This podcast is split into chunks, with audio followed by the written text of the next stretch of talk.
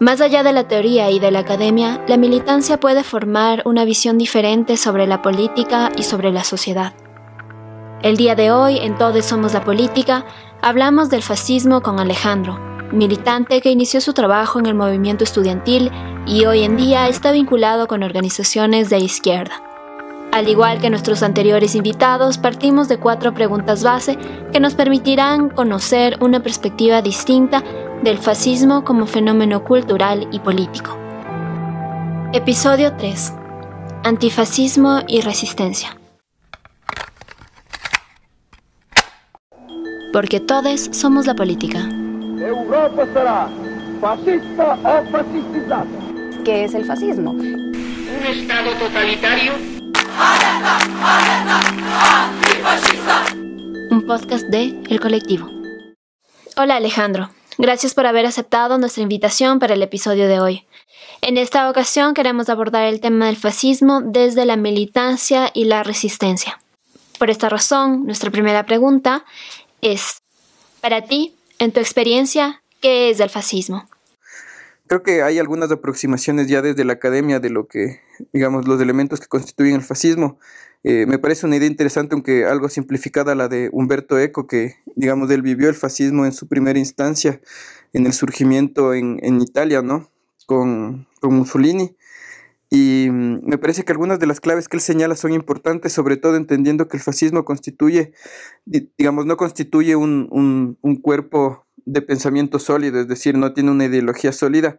Sin embargo, me parece que hay una característica común, y es que sí está relacionada como eh, a, dar explicación, digamos, a las crisis del, capitalismo, eh, o más bien dicho, a cuando se agudizan las crisis del capitalismo, porque el capitalismo es un sistema en crisis, y es una explicación muy sencilla de, esas contradicciones. ¿no? Entonces el fascismo lo que dice es que el problema de que la gente no tenga trabajo es los migrantes o son grupos específicos, ¿no es cierto? Entonces es como delegar la culpa, digamos, de, de, las, de, que las cosas no funcionan bien a grupos específicos de gente mediante discursos, de odio y discriminatorios. O sea, me parece que el fascismo va por ahí. Entonces, claro, está el, el, tema de la exaltación de lo nacional, el tema de la tradición, el tema de la intolerancia, etcétera, etcétera. Entonces, creo que es básicamente eso, ¿no? Constituyen estos discursos de odio que pretenden dar respuesta a las contradicciones que nosotros vivimos en la sociedad y que además se expresan de forma violenta. O sea, yo creo que esto es, esto es fundamental en el fascismo. O sea, eh, creo que el fascismo sin violencia no es fascismo, ¿no? Y me parece que la violencia del fascismo eh, tiene una, eh, digamos, un componente directo que es muy fuerte, ¿no? O sea, de, violencia directa, de violencia eh, ejercida contra las gentes. Y creo que además también eh, los discursos ejercen mucha violencia simbólica, ¿no es cierto? Entonces son los grupos minoritarios los problemas, los que generan problemas en la sociedad, desde lo moral hasta lo económico, ¿no es cierto? Entonces me parece que el, el fascismo, digamos, existe en estas dimensiones, pero además también existe como una dimensión política y creo que eso es lo que le da la característica al fascismo de, de ser potencialmente peligroso, porque creo que el fascismo existe como fascismo también solamente si tiene una dimensión política de, lo que, de los discursos, ¿no es cierto? O de, las, de los imaginarios que se están creando, de la pretensión de crear imaginarios. Entonces, en ese sentido, me parece que lo que, lo que dice Humberto Eco capaz podría conectar con esto que de Sousa dice del, del fascismo social, ¿no? Que el fascismo social es el, digamos, de estas expresiones de, de intolerancia que conviven en la, en la democracia representativa. Entonces él dice, la democracia representativa más bien permite la coexistencia de, estos discursos de, desde el fascismo social.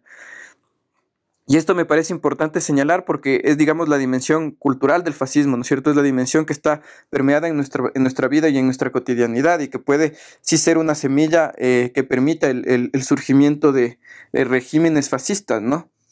Eh, eso por un lado, pero me parece que además eh, el fascismo, digamos, y esto lo voy a explicar más adelante, en la dimensión histórica constituye una cosa que ha ido transformándose alrededor del tiempo.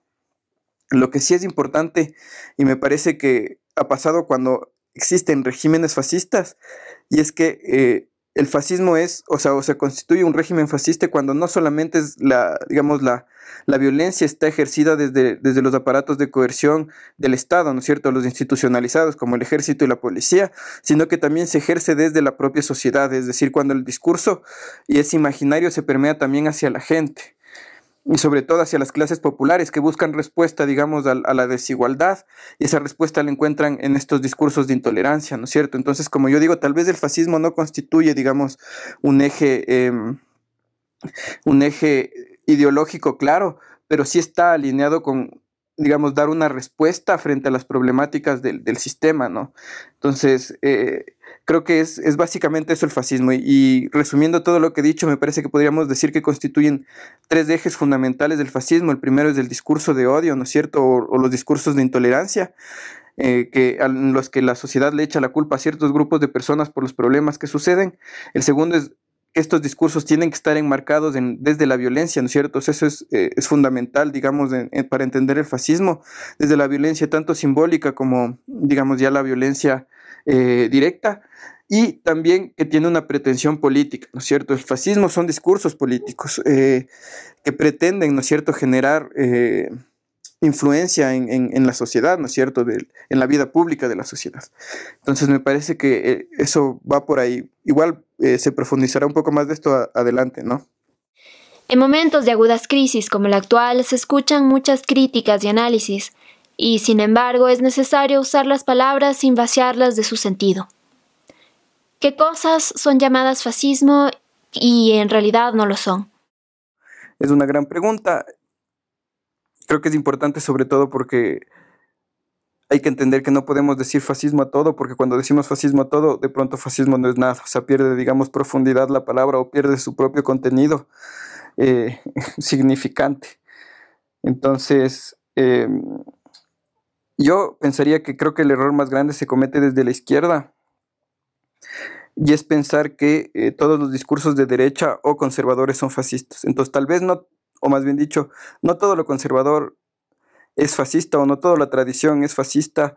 Eh, por ejemplo, podemos ver, no sé, desde prácticas ancestrales eh, o, lo que nosotros llamamos, ¿no es cierto?, el conocimiento ancestral, está anclado, ¿no es cierto?, a la tradición y no necesariamente es fascista.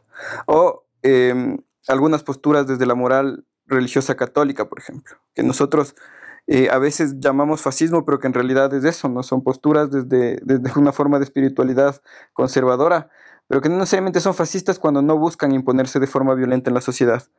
Entonces, creo que hay que entender eso, ¿no? Creo que tal vez eh, hay que hacer esta distinción entre, entre estos discursos conservadores que no necesariamente constituyen discursos de odio, por ejemplo.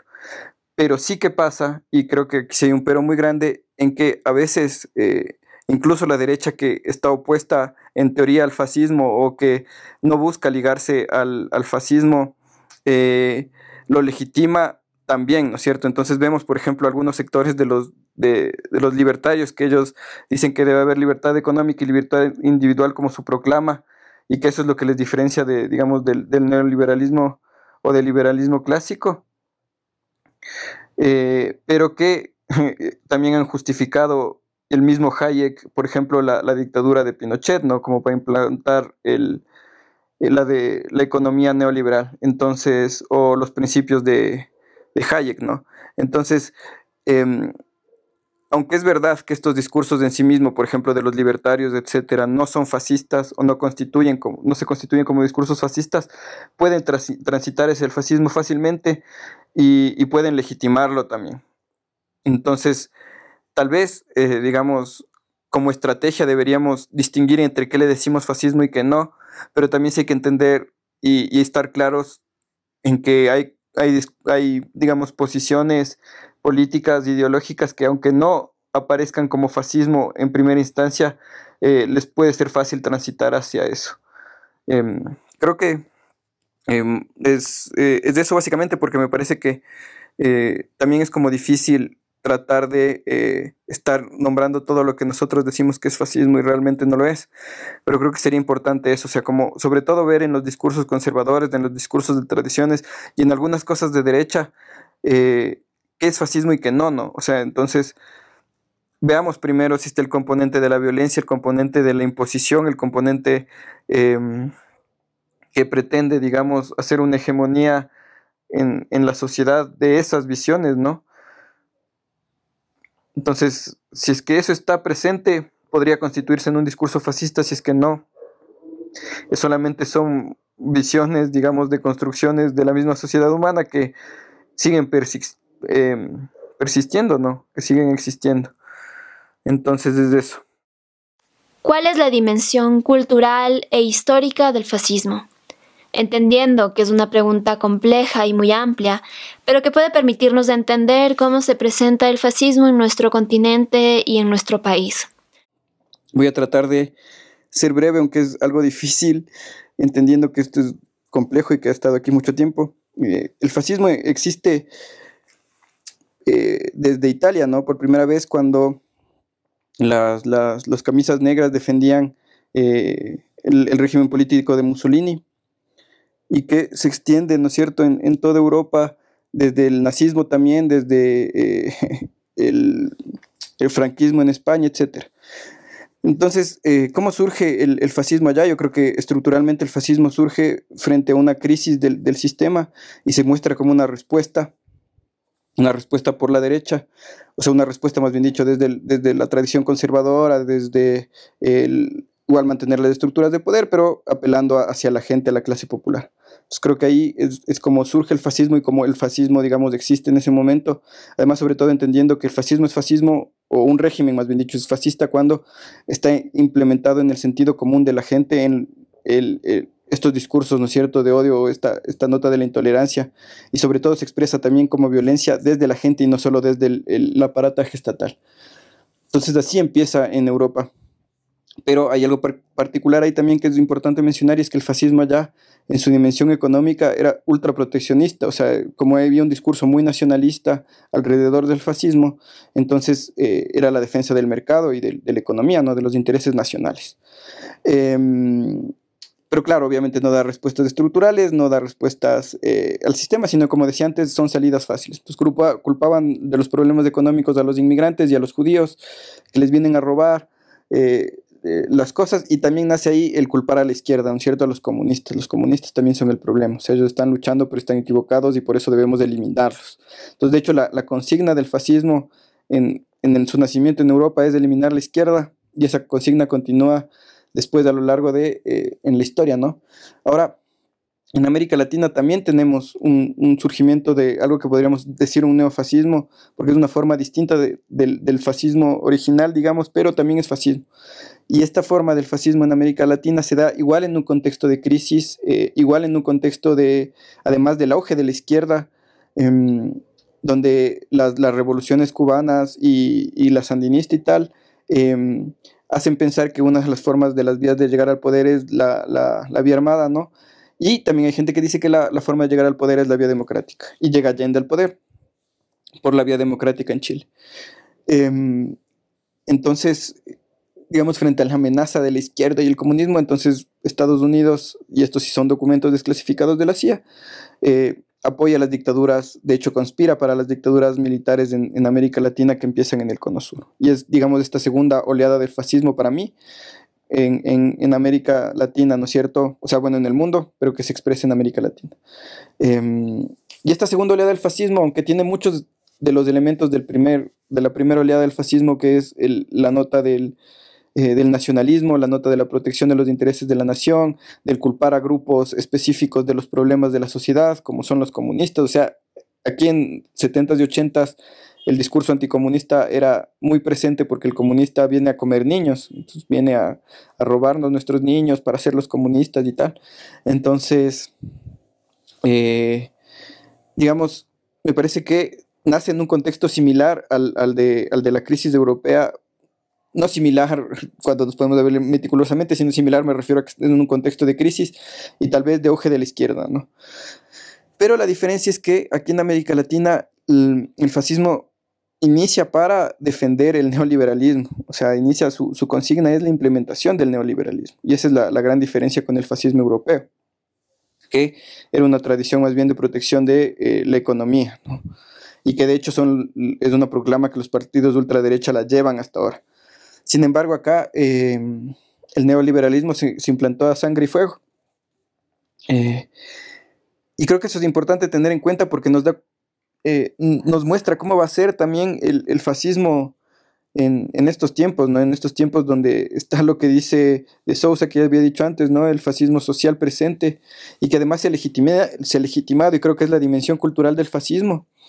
Y es que el fascismo puede existir en estas expresiones, pero puede existir en estas expresiones sobre todo organizadas. Yo eh, hace 20 años, bueno, no tanto, no estoy tan viejo, hace, hace 10, 15 años eh, viví, en mi juventud me fui a conciertos de punk y en donde a veces caían los, los nazis, los neonazis más bien, eh, los cabezas rapadas neonazis a, a, golpear a los, a los punks anarcos, a apuñalar gente, etcétera, y que además hacían, salían en la noche a hacer limpieza social, o sea, iban a, pegar prostitutas, niños y niñas de la calle, etcétera, ¿no?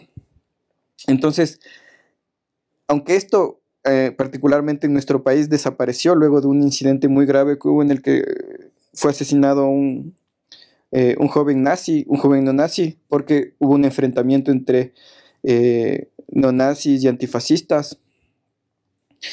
Eh, y esto sale a la luz y tal, y tienen que huir. De hecho, algunos de los fascistas de acá tienen que irse de Ecuador. Y después, bueno, de hecho volvieron recién. bueno, con recién me refiero a hace unos cuantos años. Pero es importante tener en cuenta porque, digamos, el fascismo nunca desaparece por completo. Siempre hay un germen o grupos políticos que buscan, ¿no es cierto?, imponer desde la violencia eh, no solamente sus ideas y sus visiones, sino que además culpan a otra gente de los problemas de la sociedad y eh, no tienen problema con, digamos, que esa gente desaparezca. Entonces, eh, creo que además hay otro elemento importante acá y es que aunque hay regímenes que no son fascistas, tienen en sus discursos elementos fascistas, como el de Trump en Estados Unidos o el de Bolsonaro, o bueno, algunos de los presidentes de América Latina, Duque, no sé, em, que su respuesta igual siempre es, el problema es del otro, ¿no? El problema es el, migrante, el problema es eh, el migrante, el problema es igual, siempre la izquierda, los rojos, los comunistas, el problema es, eh, etcétera, etcétera, porque la sociedad no funciona bien. Y lo dicen y que lo digan, digamos, desde desde el podio político es un problema porque eso hace que, digamos, el fascismo ahora primero sea difícil de identificar, porque son gente que no lleva, digamos, el, o no hace un proyecto fascista como país, ¿no es cierto? Pero que tiene esos elementos fascistas que hacen que esto se permee hacia la gente y se legitimen en, las personas, ¿no? Que es lo que hace el fascismo al final, es lo que les decía, ¿no? El fascismo es fascismo cuando eh, la gente mismo defiende estos discursos de intolerancia. Y, dan pie a que eh, se consoliden organizaciones neofascistas. O sea, en Estados Unidos, desde que Trump está en el poder, eh, se ha multiplicado el aparecimiento de los neonazis y de los supremacistas blancos, lo mismo en, Brasil. Eh, en Colombia siempre han existido desde los paramilitares, ¿no es cierto? Y grupos neonazis también urbanos, eh, etcétera, etcétera. y aquí en Ecuador también em, tenemos el caso particular de lo que es el surgimiento de este grupo del otro Ecuador, que son estos hispanistas de ultraderecha, y que tienen nexos con estos que fueron los neonazis de hace unos 10 o 15 años, que hoy se llaman tridalistas o hermandad del cóndor, es cierto que tienen estos otros nombres, pero que son fascistas y que, son, que fueron neonazis, que ahora se dicen no neonazis, sino la tercera vía, pero que son fascistas, eh, también han, encontrado ellos anclaje de discurso ahí, ¿no? El, eh, los hispanistas, o alianzas con ellos, ¿no? Alianzas no dichas, no públicas. Em, me parece que esto es importante mencionarlo porque así como Vox en España creció, eh, los hispanistas de acá pretenden hacer lo mismo porque además consideran a su Vox, a Vox su aliado, eh, a su partido aliado, ¿no? Con las mismas visiones y tal, desde el, la ultraderecha. Entonces creo que es importante tener en cuenta eso. el, fascismo está en todas estas dimensiones, ¿no es cierto?, estructurales frente a la crisis del capitalismo, culturales, como sobreviven sobre todo en, en, las expresiones jóvenes o en grupos, ¿no es cierto?, específicos, los neonazis, los supremacistas blancos, los etcétera, ¿no es cierto? Eh, y digamos en la dimensión política, en la dimensión en la que busca el ascenso al poder. Existen también, y existen ahora, y muy probablemente, eh, dependiendo de cómo esté o cómo se dé esta crisis, pueden encontrar también ellos, digamos, un discurso o oídos para su discurso, ¿no? que es lo que decía al principio. Siempre creo que las crisis desde eso dan pie a que el, a que el, fascismo pueda surgir. Para cerrar, ¿podrías decirnos si consideras que el fascismo es algo exclusivo de la derecha? Yo diría que no necesariamente en la práctica, porque tal vez han habido regímenes de izquierda totalitarios que eh, han tenido en, en alguno de los elementos una carga de fascismo, tal vez en, en, cuestiones como la intolerancia hacia cosas que no acaba de entender la izquierda, ¿no es cierto? o prácticas, ¿no es cierto?, mal llevadas a cabo, que creo que hay que reconocerlo también, creo que es sano reconocerlo, eh, como lo que pasó en Cuba con, las diversidades eh, sexuales, que de hecho incluso Fidel después lo reconoció en una entrevista y dijo eso, o sea, no entendíamos, eran momentos en los que no entendíamos y claro, o sea, fue una cosa realmente desastrosa, que no puede volver a pasar y que hay que reconocerlo, ¿no?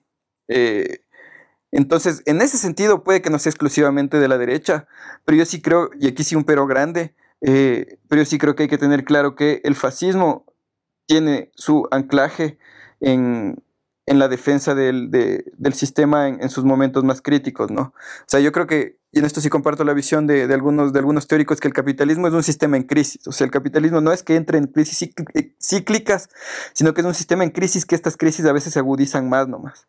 Entonces, por eso las crisis no destruyen al sistema capitalista, sino le hacen reinventarse.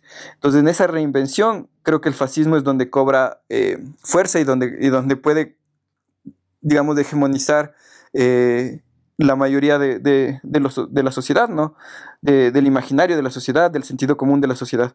Y creo que ahí es cuando el, fascismo eh, es fascismo, ¿no? Como decía antes, el fascismo es fascismo cuando no solamente es del Estado el, el represor violento, sino también la gente es la que, la que absorbe ese discurso y también reprime, ¿no es cierto?, a, otras formas, se vuelve intolerante con otras personas, otras otras formas de ver el mundo, etc. Y yo creo que esto sí está muy ligado a la derecha, o sea, lamentablemente es así porque la derecha defiende, digamos, las, las, estructuras de poder en todas sus excepciones, o sea, desde los libertarios hasta, hasta las ultraderechas defienden, digamos, de alguna forma las estructuras del poder porque dicen que eh, al final esto hace que haya desarrollo y prosperidad y, y, no sé, tecnología, etcétera, etcétera, ¿no? Entonces, digamos que esta defensa de las estructuras del poder en cualquier momento se puede convertir en fascismo cuando se ven amenazadas. O sea, y, y sí creo eh, que es, es, justo lo que les decía antes de, Walter Benjamin, y es que eh, el fascismo siempre da cuenta de una revolución fallida, y, creo que es eso, ¿no? O sea, cuando no encuentras una salida a la crisis por por la izquierda, o sea, por el discurso de que es un, es un problema estructural que hay que abordarlo estructuralmente, es decir, que hay que transformar, digamos, el sistema eh, estructuralmente, o sea, político, económico, social, etc.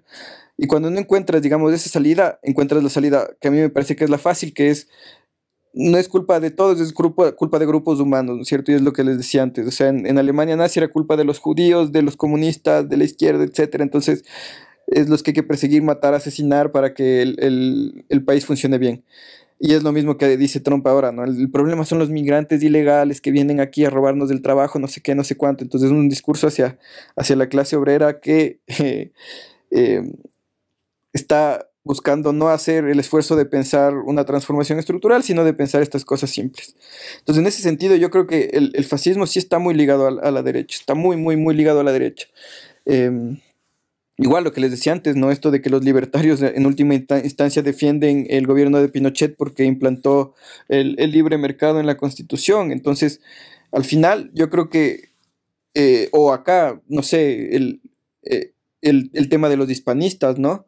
Mm, ellos, en cambio, no están de acuerdo con los libertarios en muchas formas, que se asumen de, de derecha, ellos podrían decirse incluso de ultraderecha, eh, y que sí tienen un anclaje muy, muy en el discurso fascista, ¿no? De, intolerancia, por ejemplo, de cierre. Ellos defendían que las universidades de posgrado hay que cerrar porque son eh, gérmenes de, de, la izquierda y de los discursos eh, marxistas y tal, entonces hay que cerrarlas. Eso de, digamos, cerremos universidades porque están impartiendo libertad de conocimiento, entonces, eso es un discurso fascista, ¿no? en sus discursos intolerantes que son violentos. Entonces creo que en todo el, en, el amplio espectro de la derecha nosotros podemos ver que el fascismo muy, muy, muy fácilmente encuentra ahí anclaje porque da respuestas, eh, digamos, como estas a problemas estructurales del sistema y creo que esa es la diferencia con la izquierda o debería ser, porque la diferencia del, es que la izquierda en cambio quiere dar soluciones estructurales de estos problemas estructurales del fascismo, no. ¿no? El fascismo quiere dar respuestas fáciles y violentas frente a los problemas estructurales.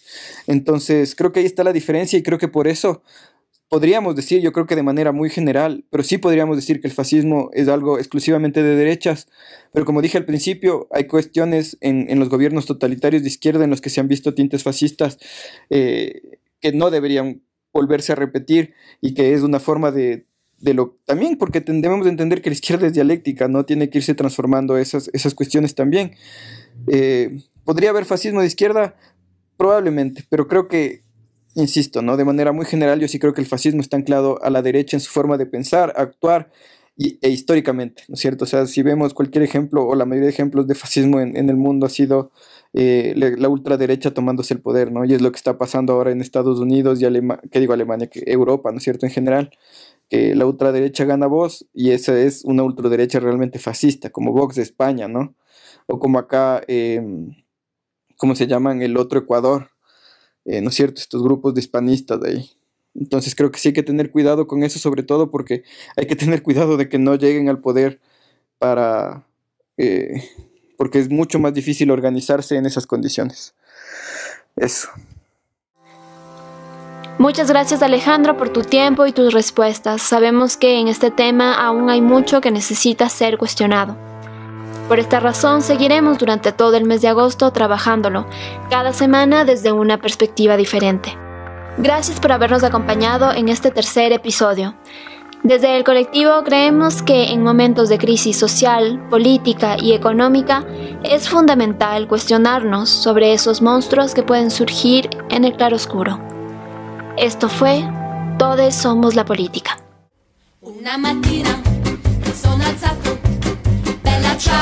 Ciao, bella ciao, ciao, ciao.